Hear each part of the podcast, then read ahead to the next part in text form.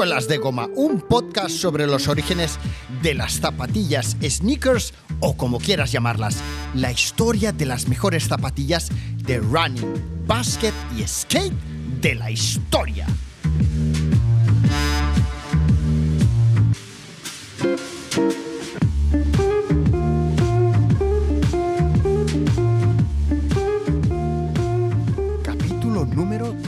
36, el 18 de mayo del 2020. Hoy voy a hacer un alto en el camino y voy a dejar de explicaros historias sobre las mejores zapatillas de la historia para explicaros la historia de una zapatilla. ¿Estoy de cachondea? En nuestro viaje a través de la historia del calzado deportivo hemos llegado a los años 80. Los dos últimos programas hemos hablado de las primeras zapas de running de los 80s y de las zapas de skate de la mano del mítico skater Edu Guiños. Y ahora me tocaría, siguiendo mi timeline, mi orden cronológico, explicaros unas cuantas historias a lo rollo telenovela sobre las eh, Nike eh, Mariah, las Carhu Albatros o, pues por ejemplo, las, las Puma Easy Raider, entre otras. Pero he decidido recuperar un reportaje que hice para mi blog muchos años atrás y reconvertirlo en un podcast que va a tener varios episodios. Os voy a hablar de la historia de una zapatilla, o sea, de todo el proceso que sigue una zapatilla desde que se crea en la mesa de un grupo de diseñadores hasta que llega a los pies de un consumidor.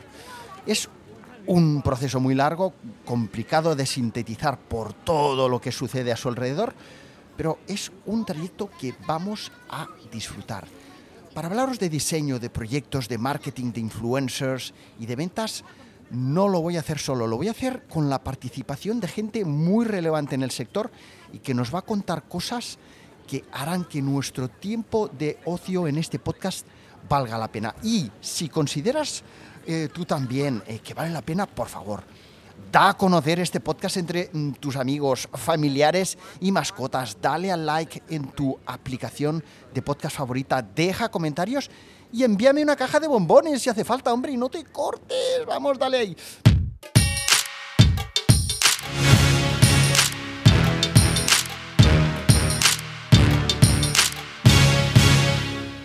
Nuestra historia, la historia de una zapatilla, comienza su primer episodio obviamente en un espacio creativo, donde los diseñadores, tras haber experimentado nuevos proyectos con artistas e influencers globales, tras haber sondeado mercados mediante collabs con sneaker stores referentes, tras haber compilado miles de datos recogidos mediante nuestra interacción con apps e e-commerce, tras haber hecho entrevistas a consumidores y tras recibir complejas cifras de mercado, deciden un camino a seguir.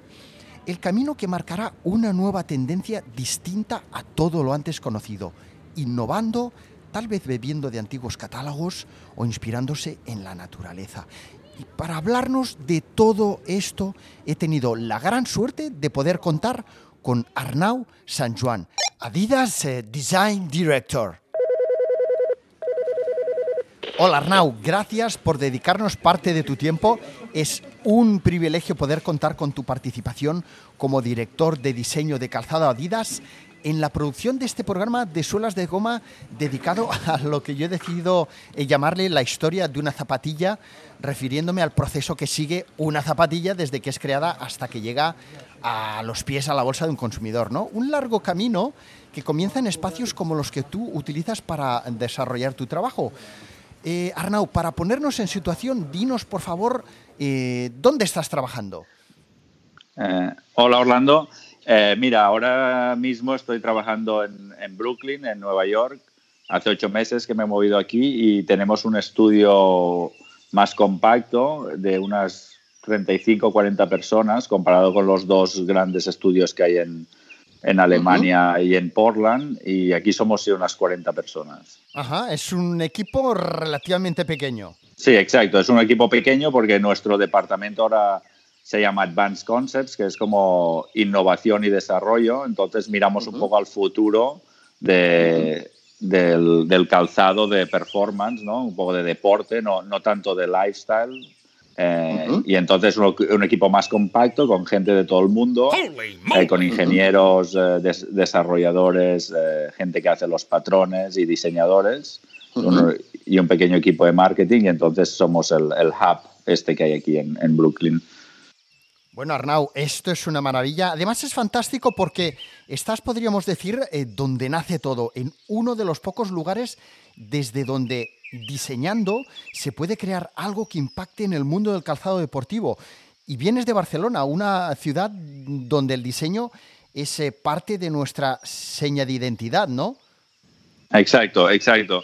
Y es una cosa que, bueno, durante los últimos seis años que estuve en Alemania, un poco me, faltaba, ¿no? Un poco la, energía de una ciudad, ¿no? Un poco más grande, ¿no? Porque en Alemania estamos en una ciudad más pequeñita y volviendo un poco ahora a una ciudad grande, ¿no? Nueva York es muy grande, pero tiene más similaridades ¿no? con Barcelona que, que con otras eh, partes de Alemania. Entonces me siento como más en casa aquí y un poco estar conectado, conectado más con ¿no? gente de todo el mundo y, y, es un poco lo que me faltaba ahí quizás en Alemania y aquí, bueno, me siento como más en casa.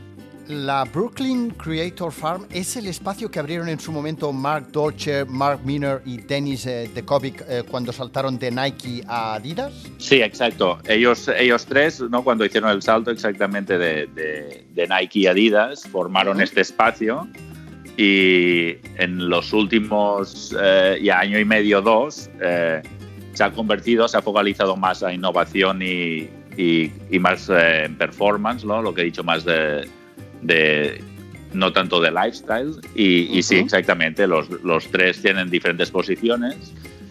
Y, y, bueno, sí, los vamos viendo por ahí. Mark y, Dennis están más en el espacio y Mark Miner en el momento también trabaja bastante con Yeezy, ¿no? Con Kanye West. Y, y, él sí que se va moviendo más, ¿no? Pero, pero bueno, sí que son los tres los, los que se movieron y, empezaron este proyecto. Oye Arnau, en tu portfolio publicado en coroflot.com he visto que tus primeros trabajos son artworks sobre tablas de surf, eh, tablas de skate. Eh, tus raíces están en los deportes de acción, ¿no? Eh, ¿Te gusta patinar? ¿Te gusta surfear? Sí, correcto, sí, sí. Bueno, mira, al principio yo, yo estudié diseño de transportes, pero siempre no me, me gustó como el arte, ¿no? Y, y, siempre, bueno, un poco patinando, el surf aún, aún sigo cuando, cuando puedo. Eh, a nivel muy amateur, pero, pero bueno, sí, era también con los ratos libres que tenía, entonces sí me gustaba mucho esto, pintar tablas eh, de skate, sobre todo con rotuladores y con tipo de, de sprays y luego también algún proyecto con tablas de surf, exacto. Oye Arnau, eh, por favor, cuéntanos cómo es el espacio donde estás, el Brooklyn Creator Farm, y cuál es el recorrido que tú haces hasta llegar allí. Bueno, yo desde, mira, desde mi casa cojo el metro, son unas unos 15-20 minutos en, metro y luego son unos 10 minutos andando en una zona industrial de Brooklyn que se llama Greenpoint. Eh, hay viviendas también, ¿no? pero hay también algunas, eh, bastantes fábricas. Y, y, el espacio está, se construyó dentro de una antigua fábrica de pintura. Entonces es como, tiene como una estructura ¿no? de piedra por, por fuera, piedra roja, y bueno, entras y cuando es ese espacio, un espacio muy abierto, tienes como el Maker Lab, que es como un espacio donde podemos eh, cortar, utilizar materiales, eh, hacer prototipos. Y hay como un par de zonas divididos entre el diseño de, ropa y diseño de, calzado. Pero es un espacio muy abierto, muy abierto comparado con un espacio muy corporativo que era quizás más en Alemania o en Portland Aquí es como un, espacio de diseño mucho más abierto, más tipo un estudio. Yo le voy a pedir a Santa Claus ser influencer famoso con muchos followers para que alguien me invite a ir al, Maker Lab de, de Brooklyn. Durante mi etapa en el departamento de marketing de Adidas como Key City Manager, tuve la oportunidad de organizar varios Maker Lab en Barcelona y la verdad es que fue una experiencia magnífica inolvidable. Bueno, cuéntanos por favor cuál sería el punto de partida de tu equipo a la hora de ponerse a trabajar en el desarrollo de una nueva colección o modelo de zapatillas. Creo que uno de vuestros últimos proyectos ya a la venta en el mercado ha sido el diseño de las botas de fútbol Predator 2.0, ¿no? Eh, ¿Cómo se llega hasta ahí? Primero empezamos siempre, hay, hay una fase que, diseño puede explorar, ¿no? Antes de recibir el, briefing eh, de marketing ¿no? Entonces, siempre no cada equipo, ¿no? Y marketing y diseño sí que tienen un poco de, de, tiempo, ¿no? Que, para un poco evaluar lo que se podría hacer, ¿no? Pero un poco sin mucha presión, ¿no? Como empezar a, dar ideas dentro, dentro de diseño, dentro de marketing, ¿no? Antes de, llegar al, briefing oficial y, y, entonces ahí cada uno presenta las ideas, ¿no? Los dos diferentes equipos presentamos las ideas antes de que llegue el brief oficial, ¿no? Entonces, después de presentar estas ideas de diseño, que pueden ser dibujos, eh, prototipos que hacemos en el Maker Lab, ¿no? Eh, ideas rápidas que, que no son funcionales, pero, pero son ideas, ¿no? Eh, eh, como también imágenes de inspiración, ¿no? De dónde que nos gustaría llevar el concepto y también marketing. también nos enseña un poco las ideas que tienen, como a dónde quiere evolucionar la franquicia esta, la Predator, ¿no? que cada dos años se reinventa. y, y entonces a partir de ahí cada uno coge ideas ¿no? y, marketing empieza a escribir el briefing que en, dos, tres, cuatro semanas desde que nos reunimos nos, nos, lo vuelve a presentar y es como un briefing oficial y nos dice un poco ¿no? el, la franquicia, lo que representa y los diferentes eh, modelos que tenemos que hacer para ese año. ¿no? Predator en fútbol, por ejemplo, hay seis model, modelos que se juegan en césped, ¿no? Y luego hay, los de indoor, los de fútbol sala y, los de street, ¿no? Que lo llaman para más de lifestyle, para llevarlos a la calle, ¿no? Entonces nos, nos, hacen un poco, un poco exacto, cuando, cuántos modelos tenemos que hacer. O sea que vosotros comenzáis a trabajar desde un briefing eh, genérico que viene dado por las necesidades del mercado, ¿verdad? Exacto. Y a partir de ahí comenzáis a crear eh, y poco a poco se va definiendo ese camino hacia lo que debe de ser una nueva colección eh, de footwear, ¿no? Exacto, y marketing también, ¿no? Hacemos como, hacen el estudio del consumidor, ¿no? Que es lo que le gusta del, del, del producto actual que les gustaría tener, ¿no? Y también les enseñamos o, podemos decir un poco nuestras ideas, ¿no? Hablamos con los jugadores profesionales, amateurs y profesionales, ¿no? Porque siempre tenemos, bueno, unos assets ahí en, en, Adidas como Pogba, por ejemplo, ¿no? o, Rakitic o, Deliali, ¿no? Que son las, como las caras de esta franquicia de Predator y también hablamos con ellos, ¿no? Un poco qué les gusta el producto actual, qué les gustaría cambiar, qué les parece algunas ideas y, empezamos a trabajar ahí entonces. En el proceso de creación de una nueva colección de calzado, ¿son importantes los feedbacks provenientes de los focus group que se hacen con chavales? O sea, cuando se reúne un grupo de chavales y se les pregunta, oye, ¿qué os parece el diseño de esta bota? ¿Eso es relevante para vosotros? No, sobre todo sí, porque eso, por ejemplo, una, una anécdota, ¿no? Eh, cuando estábamos haciendo la, la, Copa 19, ¿no? La Copa 19, que salió hace un año y medio, por ejemplo, nos reunimos en, en, en Múnich con Xavi, Xavi Alonso. Y, y, claro, y él es, como digamos, estaba al final de su carrera deportiva y él lo que busca es diferente a los, a los chicos de 14, 15, 16 años, ¿no? Es totalmente una, una, perspectiva diferente, ¿no? Entonces, muy interesante, ¿no? Porque al final nuestro consumidor real es, son los consumidores de la calle, los, los chavales, ¿no? 15, 16, 17 años, más que, el, que Pogba o, o otro atleta, ¿no? De, de, exacto, ¿no? Porque al final, bueno, la mayoría de gente es la, que, la de la gente real, no la que irá a la tienda y comprar las zapatillas. y, Pero bueno, siempre consideramos los dos puntos de vista, ¿no? Desde un punto de vista súper profesional, pero cuando miramos, por ejemplo, a colores, eh, siluetas, un poco quizás también hacemos un poco el consumer research este con, con los, con la gente más joven, ¿no? Porque son la, la, gente que ahora son 14, 15 años, pero cuando salga la zapatilla, ¿no? Tendrán 17 años, por ejemplo, ¿no? Ah, correcto, correcto, correcto. Oye, ¿qué plazo de tiempo pasa desde que vosotros comenzáis a crear, a diseñar, hasta que llegan las nuevas botas al mercado?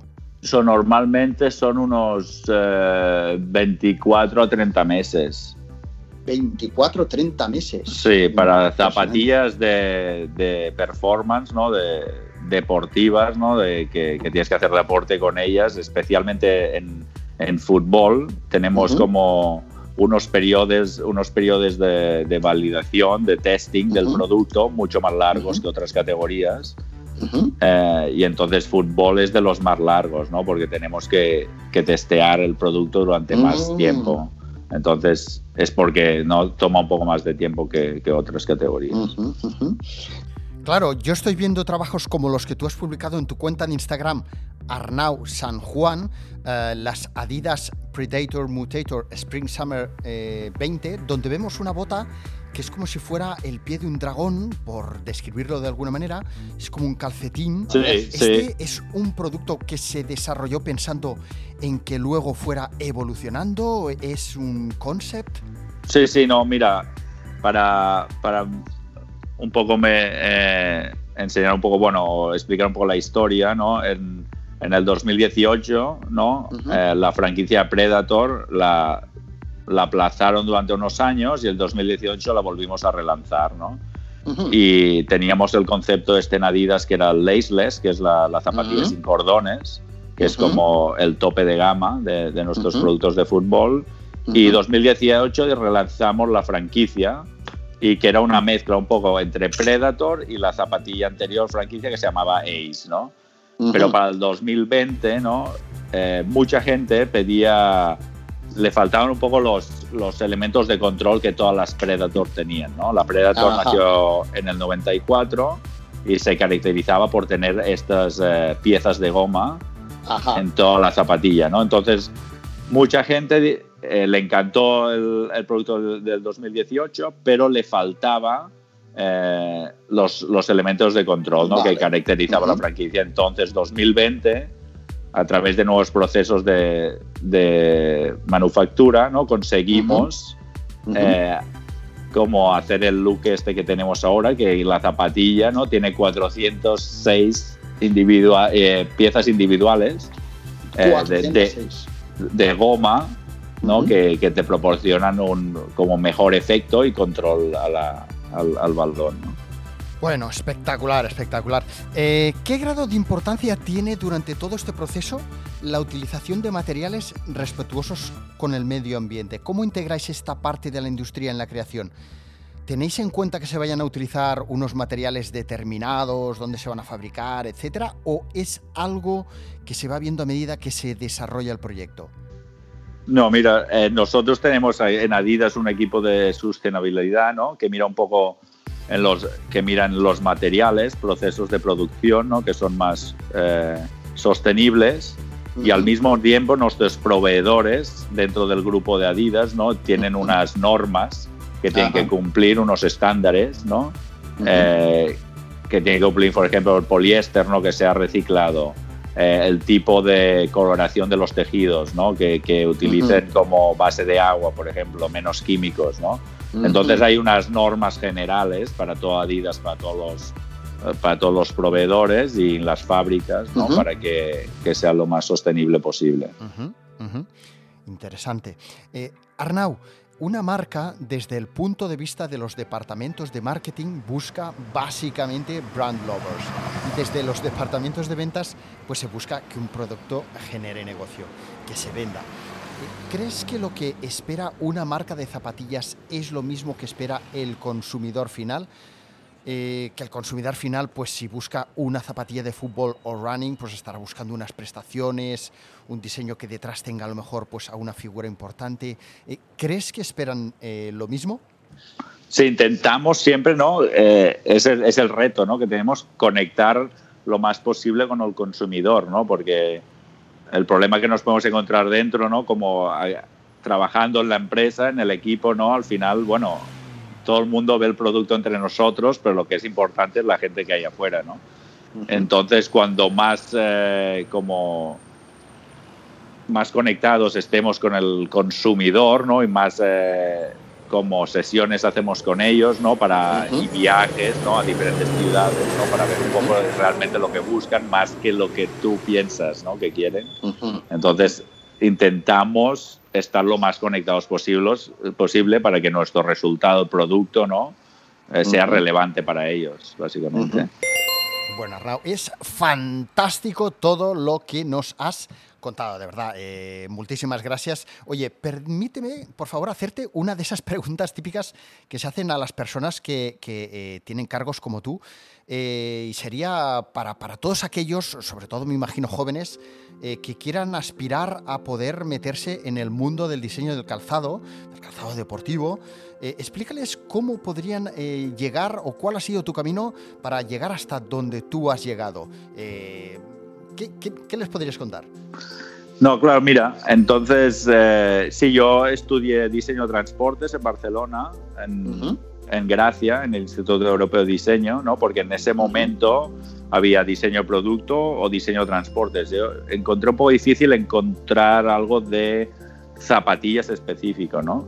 Eh, entonces yo creo que con diseño de producto o de transportes eh, puedes ¿no? Si tienes la pasión, ¿no? Para, los para las zapatillas, eh, aprendes, ¿no? Porque yo básicamente estuve trabajando muchos años en transporte y en un momento siempre me habían gustado las zapatillas y dije, mira, me gustaría probar zapatillas ahora, ¿no? Entonces, bueno, y rehice mi portafolio y hice un curso que se llama Pencil, ¿no? Que es, un, que es una escuela que hay en, que en, Portland, en Oregon, ¿no? Lo hice un curso online, un poco para saber un poco las cómo se construye una zapatilla, las piezas de la zapatilla y poco a poco fui haciendo mi portafolio hasta que lo tuve completo y empecé a enviar a diferentes marcas hasta, hasta que me cogieron. Pero yo recomendaría, si te gustan mucho las zapatillas, ¿no? estudiar diseño ¿no? de producto o transportes, porque también puede ayudar. Y porque es como una mezcla, ¿no? Encuentro que ¿no? Cuando hacen las suelas eh, es bastante técnico, ¿no? Depende del, deporte que hagas, si es running, fútbol, ¿no? Es muy técnico y, va bien también tener un, ¿no? Como conocimiento de todo esto. Entonces, claro, es, diseño industrial, ¿no? Exacto, exacto, porque trabajas mucho con ingeniería, ¿no? Con todos los moldes que, hable, que abren, ¿no? Para hacer el boost, por ejemplo, el tipo de, de, zapatilla, ¿no? O, más piezas de inyección, ¿no? Que es como sería casi automoción o exacto, totalmente industrial, ¿no? Entonces va bien un poco tener un poco conocimientos de toda esta área, ¿no? Para poderlos implementar ahí. ¿Se sigue dibujando con lápiz eh, sobre papel o ya es todo digital hoy día? No, o sea, hay muchas eh, gente, cada uno tiene su proceso creativo y, y, sí que mucha gente sigue dibujando en papel, pero cada vez más y más, ¿no? Ahora veo mucha gente con iPads, yo también dibujo con iPad, por ejemplo, hay varios softwares que puedes utilizar. Eh, con Photoshop, ¿no? Siempre se ha dibujado, hay Illustrator, pero lo que veo últimamente, yo que estoy practicando un poco, es con con realidad virtual. Hay, oh. hay las gafas estas, pues, se llama Oculus, bueno, Oculus Quest, son como unas, gafas de realidad virtual. Y existe un programa que, que, bueno, que es para dibujar en 3D con las gafas en realidad virtual. Entonces, es algo que estoy probando desde que estamos en cuarentena. Eh, y es algo increíble, o sea, es, es, es como el, dónde va, dónde va el futuro, lo veo, porque, porque aparte otra, otro, otra cosa que estamos probando con otro compañero que tiene las gafas, por ejemplo, es, algo, es algo que, claro, hasta que no lo pruebas no lo crees, pero podemos crear una habitación en realidad virtual y diferente gente puede entrar en esa habitación y dibujar simultáneamente. Oh. Pero en, tres dimensiones. Y hablar entre ellos a través, porque los, los cascos estos tienen un micrófono, micrófono y altavoces. Entonces yo puedo dibujar con un amigo mío que está, no sé, en Barcelona, digamos, ah. o, en el headquarters en, en Alemania, oh, y, los dos nos conectamos en la misma habitación y podemos analizar o discutir acerca de un modelo de zapatilla en tiempo real y tú puedes estar rotando el producto y hacerlo como un zoom que sea grande como un coche o pequeño como, como una goma de borrar, para decirlo qué bueno, qué bueno. o sea, es como si estuvieras sentado eh, pues allí trabajando con esa persona, pero además en 3D. Sí, sí, es, es, es una locura, es, es, algo, sí, es increíble. Qué maravilla. Eh, yo he estado, pues, como, tú, estos días eh, aprovechando para, para lanzar nuevos proyectos, para hablar con gente maravillosa como tú. eh, y, la verdad es que veo muy poco eh, documentales o, en fin, Netflix, todas estas cosas, pero en el canal Disney, que sí que nos hemos dado de alta para poder tener eh, algunos ratos entretenidos al pequeñajo, estuve viendo el primer episodio de una serie documental que han hecho con Jeff Goldblum, no sé si lo has visto. No lo he visto aún.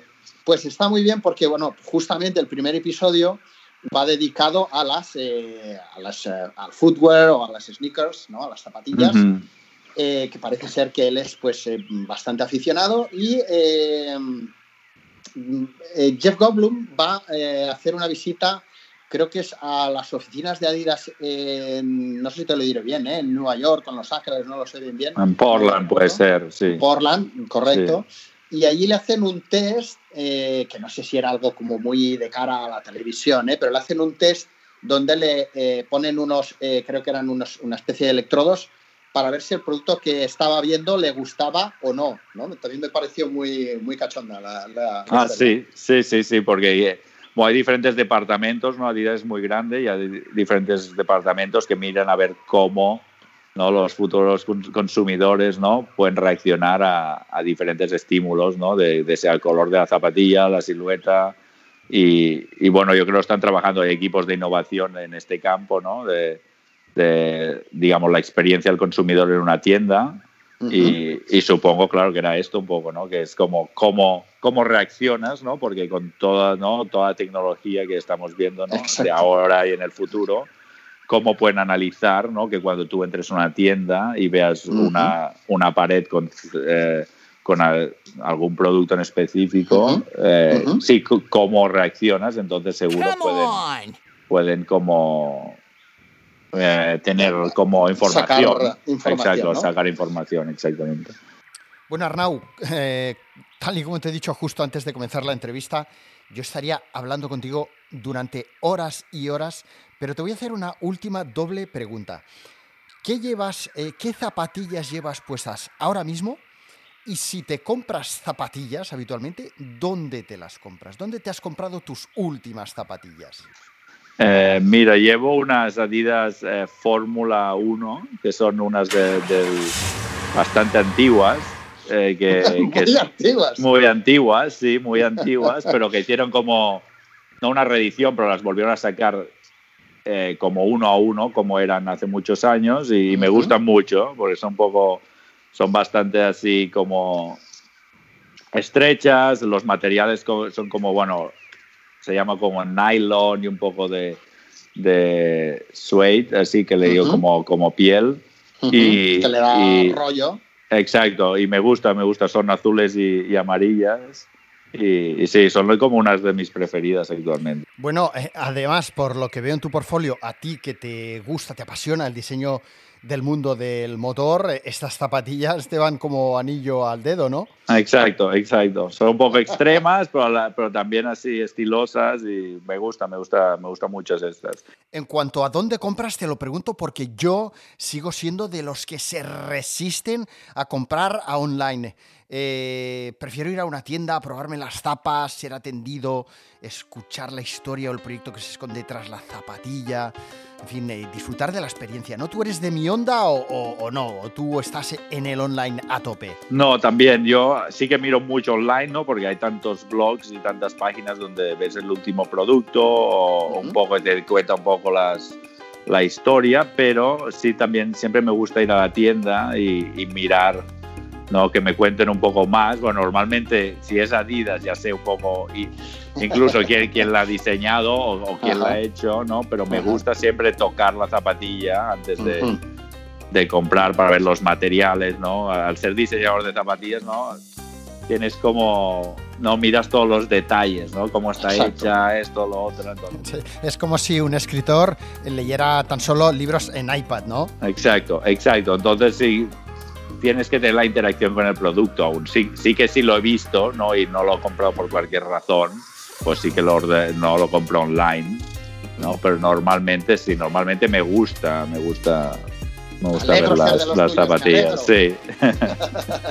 hay, hay, una cosa que quería recomendar, pues no sé si tú lo habías visto.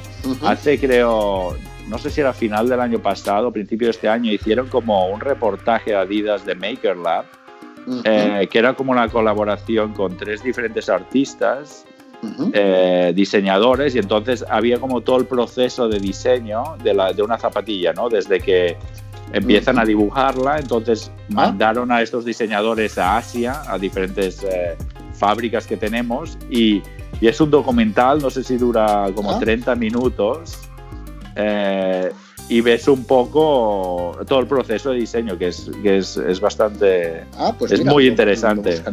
sí, sí, sí, sí, sí, sí, Fenomenal, fenomenal, eh, perfecto, porque es que, eh, en fin, aquí es como que lo hemos sintetizado en unas pocas explicaciones, pero claro, el proceso de creación es eh, muy extenso, ¿no? Sí, sí, es que claro, si entramos en detalles nunca acabamos, ¿no? Y, y claro, hasta que no conoces un poco cómo funciona todo el proceso, no te imaginas, ¿no? Pero, no viajamos tres, cuatro veces a Asia durante dos semanas solo para desarrollar un modelo, ¿no? Entonces, todo el equipo ahí, entonces sí, es, es muy extenso y, bueno, hay muchos detalles, claro, que podríamos hablar hasta mañana. bueno, Arnau, muchísimas gracias, muchas gracias. Estoy súper agradecido de que me hayas atendido, de que nos hayas atendido desde Brooklyn. Y bueno, espero tener la oportunidad de poder hablar contigo de nuevo en un futuro próximo sobre nuevos y excitantes proyectos. Genial, sí, muchas gracias por haberme invitado, un placer estar aquí, siempre compartir un poco la historia de, ¿no? del proceso de diseño y un poco tener un poco más información para la gente que esté interesada. Muchas gracias y sí, hablamos cuando quieras. Gracias por haberle dado al play y escucharme desde donde sea que me estés escuchando. Si te gusta Suelas de Goma, suscríbete y dame tu feedback en Apple Podcast con una valoración 5 estrellas y un comentario. Si me escuchas desde iBox, Spotify u otras, dale al like y deja también tu comentario. Puedes unirte a nuestro Instagram y al canal de Telegram desde suelasdegoma.fm y recuerda, tu apoyo es vital para que el podcast pueda seguir progresando y yo creando nuevos programas.